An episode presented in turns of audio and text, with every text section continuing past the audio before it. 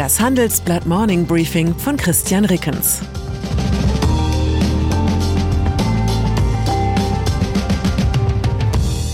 Guten Morgen allerseits. Heute ist Donnerstag, der 3. November, und das sind unsere Themen. 49 Euro. Das Deutschland-Ticket kommt. 502 Euro. Bürgergeld oft lukrativer als Mindestlohn. 6,3 Millionen Euro. Bestechungsskandal bei Glencore. Nach einer kurzen Unterbrechung geht es gleich weiter. Bleiben Sie dran. Die Welt steht vor gewaltigen Herausforderungen. Zum einen die Energiewende voranzutreiben und gleichzeitig den Klimawandel einzudämmen. Und auch der Energieträger Wasserstoff gewinnt weltweit immer mehr an Bedeutung. Doch wie geht es weiter? Erfahren Sie mehr auf dem Handelsblatt Wasserstoffgipfel 2024 am 12. und 13. Juni in Essen. Infos unter handelsblatt-wasserstoffgipfel.de. Mit dem Vorteilscode Wasserstoff 2024 erhalten Sie einen Rabatt von 15% auf die Tickets. Nahverkehr. Es ist nicht der größte Kostenblock, über den der Bundeskanzler gestern mit den Ländern feilschte, dafür hat er aber die konkretesten Folgen. Deutschland bekommt ab 2023 ein republikweit gültiges Monatsticket für den Nahverkehr zum Einstiegspreis von 49 Euro. Für das Ticket überweist der Bund pro Jahr 1,5 Millionen Euro an die Länder, die den gleichen Betrag noch einmal zuschießen sollen. Mit der Regionalbahn quer durch Deutschland zu fahren, wird vermutlich ein Hobby für Liebhaber bleiben, doch für Pendler, die für ihre Monatskarten bislang oft dreistellige Beträge bezahlen mussten, macht das Ticket die umweltfreundliche Mobilität endlich billiger. Und auch einfacher, weil man sich nicht mehr an jeder Wabengrenze eines Verkehrsverbunds fragen muss, ob man den richtigen Fahrschein gelöst hat. Ich werde auf jeden Fall zu den Kunden gehören. Ansonsten schob die Bund-Länder-Runde die Milliarden für die diversen Energieentlastungspakete munter hin und her. Auch die Kosten für Flüchtlingsunterkünfte und Krankenhäuser landeten auf dem föderalen Verschiebebahnhof. Das muss nichts Schlechtes sein. Wo es nur ums Geld geht, geht es nicht um Ideologie, und das macht Kompromisse einfacher. China-Reise. Bundeskanzler Olaf Scholz reist heute mit einer Wirtschaftsdelegation nach Peking und wird morgen Chinas Staats- und Parteichef Xi Jinping treffen. Für das passende Chingdarasabum vor dem Abflug gen Osten sorgt SPD-Chef Lars Klingbeil. Er fordert eine industriepolitische Offensive und sagt, der industrielle Kern Deutschlands ist durch die aktuelle Lage bedroht. Im Handelsblatt-Interview blickt Klingbeil besorgt auf die Abschottung autoritärer Staaten, aber auch auf die knallharte Industriepolitik der USA. Er meint, deshalb müsse der deutsche Staat selbst durch Investitionen die Entwicklung bestimmter Branchen vorantreiben. Dazu zählten etwa die Halbleiterproduktion oder die Batteriefertigung. Klingbeil sagt auch, eine Rohstoffstrategie müsse entwickelt werden, und im Umgang mit China plädiert Klingbeil für einen neuen Kurs. Er sagt, wir müssen sicherheitsrelevante Bereiche benennen, bei denen China draußen bleiben muss. Jetzt braucht Deutschland nur noch eine Regierung, die diese Industriepolitik erfolgreich umsetzt ohne sich im Klein-Klein von Lobbyinteressen zu verzetteln. Und vielleicht könnte man noch vorsichtig ergänzen, die beste Industriepolitik ist nicht unbedingt diejenige, die detailliert regelt, welche Branche sich wie zu entwickeln hat, sondern die, die Rahmenbedingungen schafft, damit Unternehmen gerne in Deutschland investieren und die klügsten Köpfe aus aller Welt gerne bei uns leben. Bürgergeld zu den Rahmenbedingungen, die einen Wirtschaftsstandort attraktiv machen, gehört auch ein klug konstruiertes Sozialsystem. Dieses muss zwei Ziele in Deckung bringen.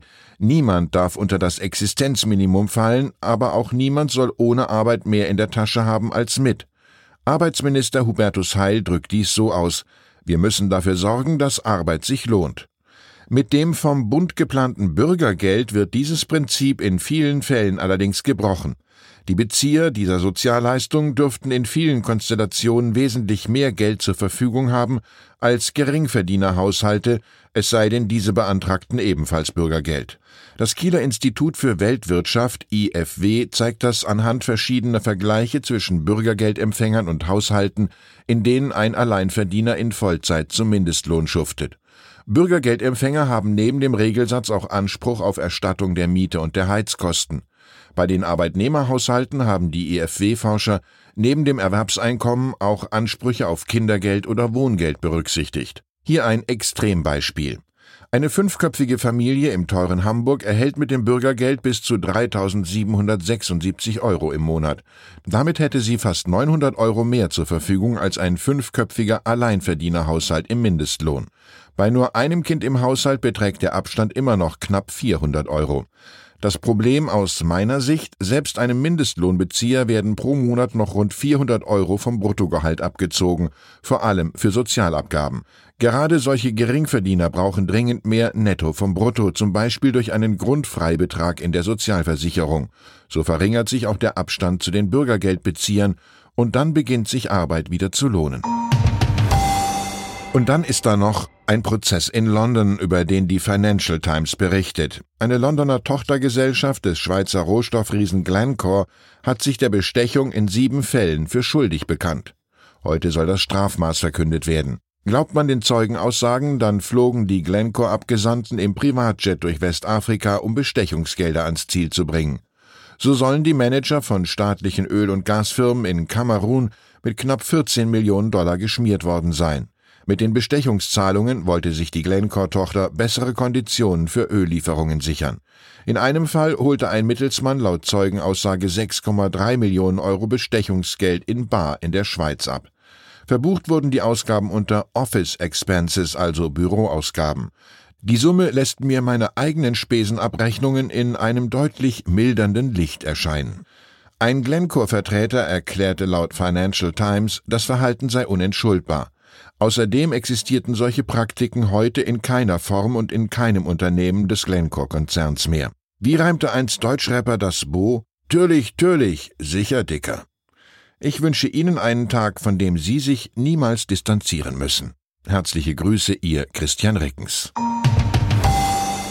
Zur aktuellen Lage in der Ukraine. Japan warnt Putin vor Atomkrieg. 2023 steht Japan der G7-Gruppe vor. Das Handelsblatt hat mit Außenminister Hayashi über das Zusammenrücken der großen demokratischen Industrienationen in Zeiten globaler Verwerfungen gesprochen. Der Getreidedeal nützt vor allem Russland. Moskau nutzt das Abkommen zwischen Russland und der Ukraine als Hebel im Krieg. Die anstehende Verlängerung sollte überdacht werden. Ein Kommentar. Weitere Nachrichten finden Sie fortlaufend auf handelsblatt.com/Ukraine. Das war das Handelsblatt Morning Briefing von Christian Rickens, gesprochen von Peter Hofmann.